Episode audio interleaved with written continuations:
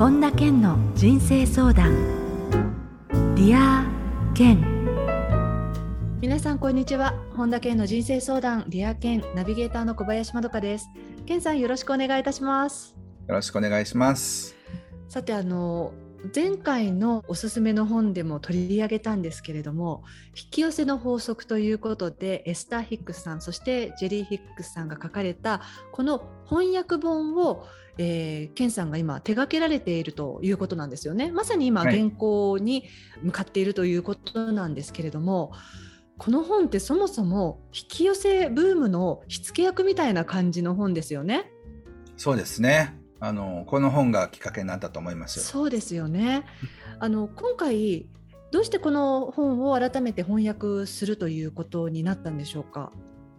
まあ、この本はですね、えっと、前回から14年ぐらい経ったのかな。はい、あのなのでまた新訳でねあの出しましょうっていう話になったそうですね。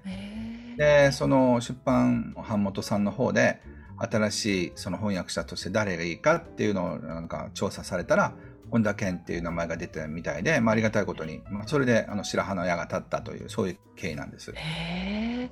あのそれこそ健さんはバシャールとね対談されて「あの未来は選べる」っていう本もね出版されたりしてますけれども、うん、どうですかこのバシャールと対談して改めて今回エイブラハムのその翻訳本ということでメッセージであここはやっぱり共通しているなまた同時にあちょっとこの部分ってそれぞれ違うんだなっていうふうに感じられるところってありますか？そうですね、まあ、これはね話し出したら3時間ぐらいの動画になっちゃうと思うんですけど、はい、あのまあ、バシャールとエイブラハムってまたちょっとスタンスが違うんですよ。ええ。だからそれに関してはねちょっとなんか特集でちゃんと話をしてみたいなと思うんですけど、はい、まあでもね、ざっくり言うと、まあ比較的似た感じのところですね。あの、自分の選択すること、自分の意識をフォーカスするものが実現するという意味では非常に似てると思います。はいまあ、細かな違いだとちょっとマニアックすぎてね、うん、普通の人にはなかなかあの理解しにくいと思うんですけど、ざっくり言ったところでは非常に同じですね。えー、であのこの発売時期ってまだあの決定ではないですけれども春頃だっていうふうに伺ってるんですけれども。そうですね。3月の後半ぐらいになると思います。そうですか。またね改めて詳細が決まり次第、はい、あの伺おうと思いますので、えー、よろしくお願いいたします。はい。それから今週のディアケンのここだけの話ではお金と引き寄せの法則について改めて検査に伺おうと思いますので楽しみにしていてください。はいそれでは本田健の人生相談 Dear Ken。今回も最後までお楽しみください。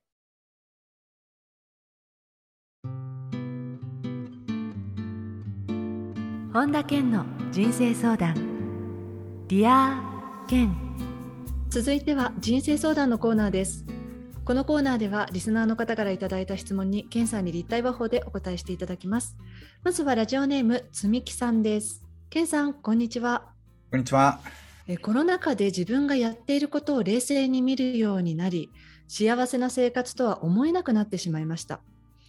リモートで済む仕事が出社に切り替わりこの状況で仕事を辞めてやりたいことを探すというのも現実的ではないだろうしどうしていいかわからない状態です。今の会社で働き続けるかどうか悩んでいます。ケンさんアドバイスお願いしますということです。まあアドバイスってすごい難しいんですけど結局ね積木さんがどうしたいかってことですよね。そのリスクを取ってその自分の仕事本当にやりたいことを探すというのは僕にとっては現実的なんですよね。うん、でもこの状況で仕事を辞めてやりたいことを探すというのは現実的ではないっていうのが積木さんの考え方だから。うん、ということはとりあえずリスクを取って自分のやりたいことを探すよりも経済的な安定というかそちらの方が大事だと思ってらっしゃるってことが今読み取れるわけですよね。うんだからよく分からなくなっちゃうんですよ。なぜかというと人生には自分のやりたいことをやる人生と自分の好きじゃないことをやる人生の2つしかないんですよ。はい、でじゃあどんな状況だったら仕事を辞めてねやりたいことを探すことができるのかっていうとコロナが落ち着いたら安全かっていうとそういう問題じゃないと思うんですよね。うん、だからどこかのタイミングで自分のやりたいことに行くならばどっかでシフトする必要があるわけですよね。はいだからその途中転職ってことになるかもしれないし、あれ独立ってことになるかもしれませんけど、いずれにしても、例えば5年、10年先には自分の好きなことで生きていきたいというふうに思うのであれば、うん、まあそれはこの腹決めというか、そこはあの意識できるかどうかですよね。なんかそういう意味でもこのね今回の積木さんもそうですけれどコロナっていうものが良くも悪くもいろんなこうものをあぶり出してそれまでの生活でこう当たり前だったことがあそうじゃなくてもいいんだっていうところからなんかこう本当は蓋しておきたいけれども気づいちゃったっていう人って多いんじゃないですかね健さん。そうですね。だからあの僕としてはね本当に人が目覚め始めておめでとうって言いたいけど、うん、おめでとうと思ったらなんかまた、ね、起きたなと思ったらまた眠たくなって寝てる人も結構たくさんいてああせっかく目覚めそうだったのになっていうふうに思いますよね。あそうなんですね、うん、だから、うん、まさしくこういうことなんですよ。今目覚める場合じゃないからとりあえずもう少し寝とこうみたいにして布団に戻っていったみたいなそんなイメージかな。うんでもねそれがもしつまらないとするんだったらばじゃあどうするかっていうところですもんね。うん、だから僕のアドバイスとしたら、まあ、本当にもう変えようって思うまでは寝てていいんじゃないかなと思います。うんで、そしてさ、いやいや、ケンさん寝たくないですって言ったら、じゃあ起きますか？って、起きると痛いとこもあるかもしれないよ。いや、寝ますってなるかもしれないしね。そうですね。うん。はい、質問ありがとうございました。えー、続いては、ラジオネーム、マリさんです。私は自分の親の厳しい教育にストレスを感じて自分に子供ができたらしっかりしつけながらも家族だけど、えー、友達のような親になりたいと思っていましたいざ娘が生まれるとそのバランスが難しく甘える子になってしまうんじゃないかと思い結局自分の母親のように厳しくものを言ってしまい自分で嫌な気持ちになりますもっと一緒に出かけたり好きなものの話をしたいと思うのですが自分が育ってきた環境のせいか友達のように接することはできません子供の育て方についてケンさんアドバイスがあれば伺ってみたいですというメールなんですよね。まあ、ちょっとねいい加減に聞こえるかもしれませんが、うん、子供はねやっぱりちゃんとその人の運命を切り開いて育つんですよ。はい、例えばその公務員の家に生まれてその塾とか行かなかったら将来起業家にならないかっていうとそうでもないんですよね結構今優れた起業家の中には公務員のお父さんお母さんのもとに生まれてる人もいるんですよ。はい、小さい時に英語の教育を受けたりとか、まあ、ある意味理想っぽい教育を受けたからって言ってすごく大成功するかっていうと意外とつまらない人間に育ったりもするんですよね。なのでまあ子供ってねどっちみち最初の15年、あるいは20年しか一緒にいないわけだから、あんまり子供のこと考えなくてもいいんじゃないかなってすごく思いますね。そうかそれはねある意味その子育てということを一通り経験してまあ一段落した健さんだからきっとねそういうふうに思われるんですよね。そうそうだから自分の人生に向き合った方が、えー、あのはるかにあの大切なんじゃないでしょうか。まあほったらかしにしろとは思いませんけどね。ねあのネグレクトはまずいけど、うん、自分がどうするかっていうことに意識をして、うん、そしてそれと子供をどうしたいのかっていうすり合わせにしないと、うん、子供にばっかりエネルギー向いてるとそれが重くなったりとか。だその子供にどうしようばっかり考えてるとエネルギーがトゥーマッチなんですよね。子供に向かうエネルギーが。いやわかるな。私もそうだからそのね母親であるお友達といろいろ話してるとその本当自分の姿を見ているようにやっぱりみんな子育て必死なんですよねお母さんたちって。うん、もうまず自分のことよりも子供のことだしあのじゃあ幼稚園入れたら次小学校中学校どうするっていう話が出てきたりとか常に考えてるってでもなんかそうですねどこまでそのそこにエネルギーを費やしていいのか逆にそれが子供にとって本当健さんおっしゃるようなトゥーマッチだったらそれって違うんじゃないかなって思ったりとかなんかね子育てって先のゴールが見えない分わからないですね。そうですね。まあ一つあるとしたら自分は自分で OK だっていう感覚とか環境の中で育ててあげるといいですよね。自分が自分で OK そのお母さんが自分がその今の現状で OK なんだって思えるってことですか？そうですねだからお母さんも OK だし自分も OK だって、うん、これをやっちゃダメなんだ。あれやっちゃダメなんだっていうふうに思うとどんどんどんどん制限が多い子になってしまいますよね、はい、だから何をやっても OK なんだっていうふうに思えるような人になったら、うん、まあ幸せには近くなりますよね。ねうん、でもけれどもその場合にはお母さんが自分の中の制限を手放していかなくちゃいけなくなるわけだから。そこですよね。うん。だから、まあ、言ってみれば自分が自由になるとこまでしか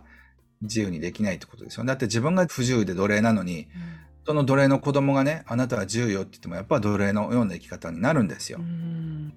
だからそういった意味で、うん、旦那さんも奴隷自分も奴隷、その子なのにね、なんかあなたは自由になってって言ったって無理なんですよね。まあそうですね。あのケンさんセミリタイアされてた時ってどうでした？例えばお母さんたちってすごく私の印象としてはやっぱり世間の目っていうのもすごく大きく影響してるっていう印象なんですよね。うん、あの例えばじゃああのまだね23歳だとそんなに何が正しいか世の中のルールで行儀がいいかってわからないじゃないですか。でちょっとうるさくするとあ周りに何と思われるか分かんないからダメよ静かにしなさいとか、うん、あのそのじゃあこの子が今これでいいんだからいいって思ったとしてもあああのお母さんいつもああやって子供を適当にされてるのねって思われたらば嫌だなって思いがあって注意しなきゃいけないとか。なんか自分がこうしたくても世の中の目がそうさせてくれないっていうことも多分にあるような気がするんですけれど、ケンさんどうされてましたか、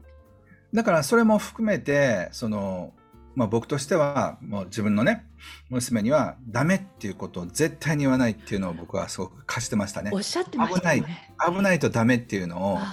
その確か5歳か6歳までになんか10万回聞くとかっていうなんかええー、みたいな数字があって、はい、そうするとね1日で50回とか100回ぐらい聞いてる計算になるんですよ。もうそのぐらい言ってる感じしますもん。いやそれでね僕その時はいやそんな絶対言ってないなと思ったけども何、かあったら危ないとかあとか言っちゃうんですよね。はいそう特にあの外に出たらあの別に走ってないのに車危ないよとかっていうふうに言ってとにかく危ないダメっていう言葉を一日何十回も言ってる自分に気がついて、はい、その時からダメって言いそうになったらうっとこれ我慢して、危ないとかっていうのも一切本当に危ないまあ火とか使ってたら危ないですけどもそれ以外はもうもうこけても何してもなんか反応しないっていう練習をそういえばしましたね。えー、じゃあ例えばその周りがいたとしてもそこに合わせるんじゃなくて健さんはそういう子育てを徹底されてたっていうことですか？まあそうですね。なので今本当にあの僕は嬉しいなと思うのは自分の娘を見てても、自分に不可能はないっていうふうにいまだに信じられるのは幸せなことだなと思いますよね。それはその時期にたくさん危ないだダメだっていうのがこう染み込まされなかったからっていうことなわけですよね。まあそれはベースですけどね、まあ、それ以降の例えばだから5歳から18歳ぐらいまでの育ち方があの大きいから、まあ、もっと具体的に言うと13歳から17歳ぐらいの育ち方が全てを決めるぐらいだから、だからまあベースはまあ小さい時ですよね。はい、でも本当に大切になってくるのは13から18歳ぐらいどういう環境でいるのかっていうのが大切になってくるので、はい、ただまあでもねその子育ての専門家なわけじゃないからまずねあのマリさんが幸せになることを僕は考えてもらいたいと思います。お母さんご自身がっていうことですよね。うん、そうですね。はい、質問ありがとうございました。えー、続いてはラジオネーム酒井さんです。健さんこんにちは。こんにちは。職場の気分屋の上司によく八つ当たりをされます。私だけではなく、おそらく言いやすそうな、そして気の弱い人を選んで、ストレス発散で八つ当たりをしているんだと思います。ただ言い返したとしてその後何が起こるか怖くて言い返せません。この状況を打開するにはどうすればいいでしょうか？まあねあのどこまでやりたいかですよね。まあその酒井さんが例えば大企業にいらっしゃるんだったらまだ比較的やりやすいと思うんですよ、はい、そのコンプライアンスってのがありますからね、はい、だからそのあのその上司の上の人に言うってこともありますし上司に直接こうあのこれこういうふうに言われるのはすごく私としては侵害ですっていうことを例えば同じようにあの感じる仲間というってこともできるでしょうし、はい、問題はったら中小企業だったとかそういうあの法律的にあんま守られてなさそうなところですよね。あるいは社長に直接問われてるとか、うん、まあ、その時はもうやっぱりこう辞める覚悟で本当にそれは嫌だってことを言えるかどうかですよね。うん。このねだって八つ当たりって結局はこの気分屋な上司のこうメンタルな部分っていうだけですもんね。そうそうそうそう。でもね、あの本当にその環境屋だったら、まあ、僕ならやめますけどね。うん、そして僕はもっと自分にふさわしい環境を見つけようと思って転職するか、あるいは独立するかってことを考えます。で、逆にね、そういうパワハラ的な上司に当たったがゆえに、メンタルがやられて疲れて半年休んで、そこから自分の本当の人生が始まるってこともあったりとかするんですよね。はいはい。うん、なので自分のパワーを自分で所有するってことですよ。八つ当たりのねあの上司にやられたらやり返すぐらいのそういうエネルギーを持つ先生なのかもしれませんよね。確かに解釈によってはそういうふうにも感じられますもんね。そうそう。なぜかというと、そんなことも言えなかったら、自分の人生にとって最も大事なことに対して立ち上がれないでしょそっか。そう。だから、上司に対してね、私はこうだってことをしっかり言えるあなたになってないと、酒井さんは本当の自分の人生を生きられないっていう、そういうとこにいるとも思ってください。そう考えるとこの気分屋の上司っていうのがいい仕事してくれてるっていうふうに考えることもできますよね。そうそうそうそう。ねでも本当にあのそういうところにエネルギーを費やすのだったらばじゃあ何がしたいかっていうところですよね。そうですね。はいありがとうございます。はい。続いてはラジオネームトミーさんです。私はどんな小さなことでもいろいろと考えてしまい終わったことでも引きずってしまいます。もう終わってしまったことを悩んだからといって事態が好転するわけでもないのは分かっているのですが常に一人反省会をしている状態です。もっと物事を軽く流せるようになるコツはありますか？よろしくお願いしますということ？ね。一人反省会っていいですね。う。ん。うん。あの例えばね僕がよくやってるのはなんかそのことを思ったりだとかするときに、はい、それをね本のイメージするんですよ。本、その出来事を。はい。いやファイルのイメージしてそして最後に終わるじゃないですか、はい。そして最後のページをパタッと閉めたっていうことをイメージして、はい。で小さな声で完了っていうふうにしてますそれはあの何においてもですか？そうそうそうそうそう。現場でも。例えばうん。あのこれは翻訳終わったりとかあや件終わったりとかしますよね、そうしたら僕の中で完了って一回全部自分の中でエネルギー的に完了させるんですよ。はい。誰かとあのあの会ったりミーティング終わってもバシッて一回こう本を閉じるかのようにして完了するんですよね。なのでその完了したものはさーっと流れていくんですよ。僕の中ではエネルギー的に。はい。だから一個一個引きずるってことあんまりないんですよね。あそっかそういうけじめみたいな感じですね自分の気持ちのそうそう上でのそう。うん、でたもし一人反省会したかったら10分だけやるんですよ10。分そう、ああれ5分。やったらもうそれで OK だよねっていうふうにしたら、それを完了。もっとこう、しっかりやりたかったら、反省会で反省するべき点を書き出すんですよ。えあで、そして書き出して、それを、まあちょっと大きめのお皿用意して、着火まで燃やしてしまう、その紙を。えそうするとな何かこう慣れると1秒でできるようになります。あれですか？気持ちがあーちょっともやもやしたなっていう時にそうやって書いて燃やしたりすると、うん。気持ちってこのすっきりしたりしますか？あのやってみたら、もう、えー、こんなにスッキリするんだってなると思いますよ。えー、でそうして僕はそういう本能の中で気持ちを全部焼いて、あ。そして消すようにします。まあだから僕はあの暖炉が家にあるからね、あーそっか。それやりやすいんですよ。あやりやすい。すごくやりやすい。でもまあなんかわかんないですけどちょっとしたそのなんかこうラーメン入れる丼でもいいじゃないですか。はいはい。じゃあ大きめの灰皿とかね。そうそうそうそう、それでいいんじゃないでしょうか。あー。あー暖炉いいですねそういう時ねそうそうそう。だから僕の場合はなんか心配事とかあったら例えば誰々さんのこととかあったら何を心配してるのかってなんか離婚しちゃいそうとかなんかいろいろ書いてはいそれをクシャクシャクシャってやってそのポンと暖炉に放り込んだらメラメラメラって燃えてもうこう灰になるわけですよね。うんそうするとすごい気持ちが楽になりますよ。うんなんかこう自分の中でのリセットできる儀式みたいな感じですよね。そうそうそうそう。だからそれをぜひ楽しんでやってみてください。はい、ありがとうございます。以上、人生相談のコーナーでした。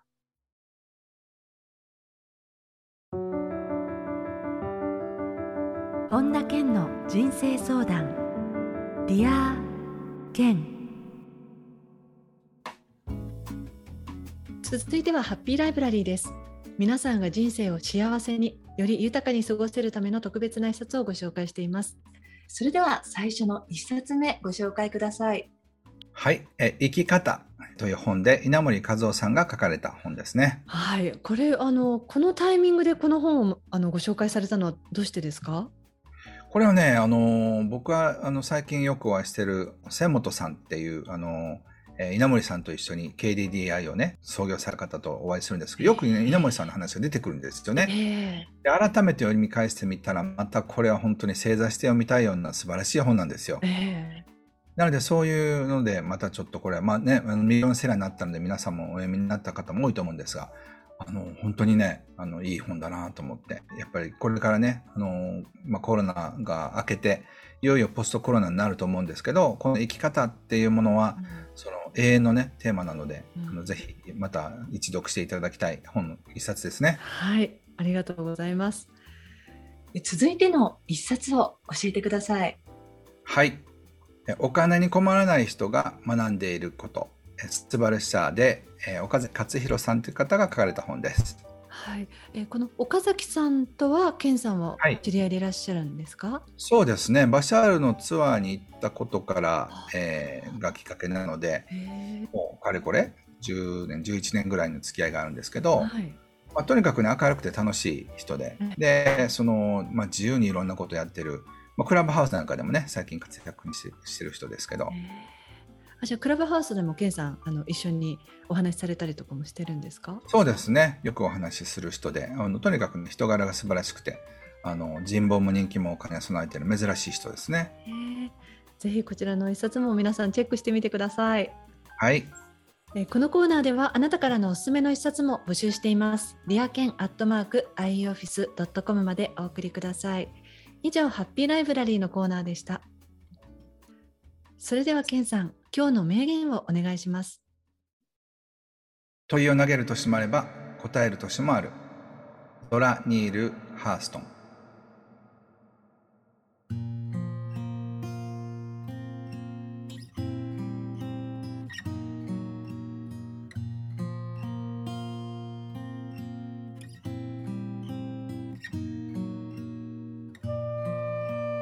本田健の人生相談リア健いかがでしたでしょうか？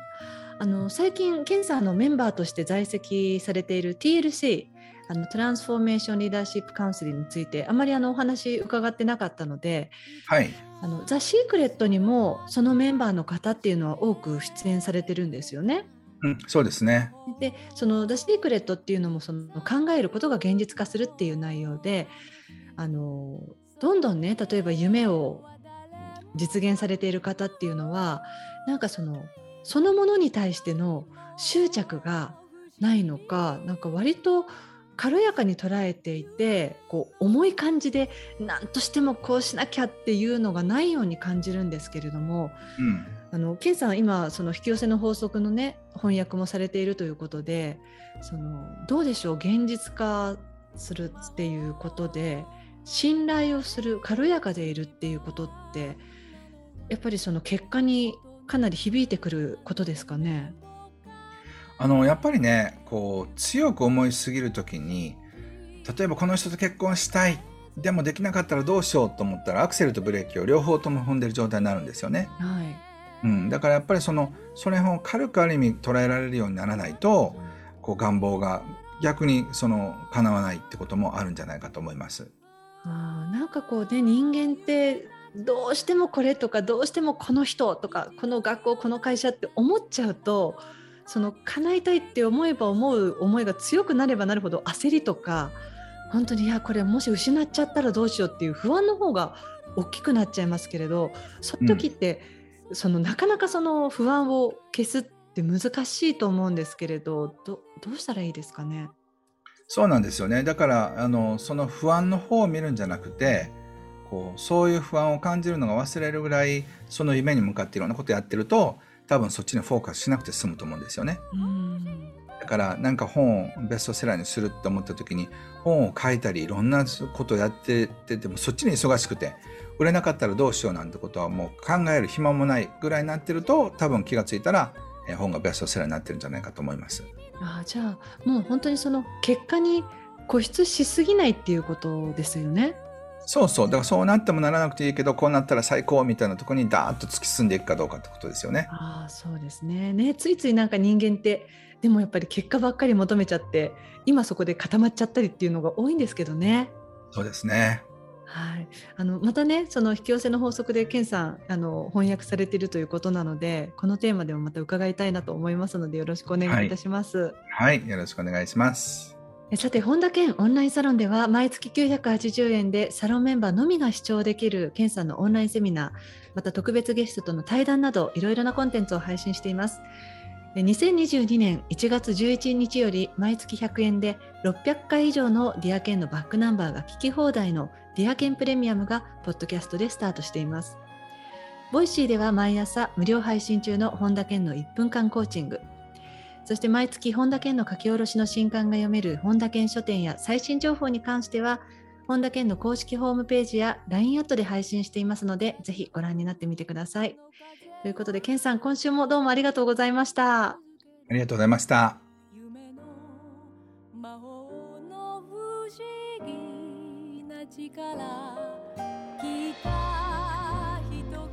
ここで本田健セミナーに関するお知らせです2月19日土曜日。本田健が世界中のメンターから学んだ人間関係の秘密が開催されます。詳しくは本田健公式ホームページよりご確認ください。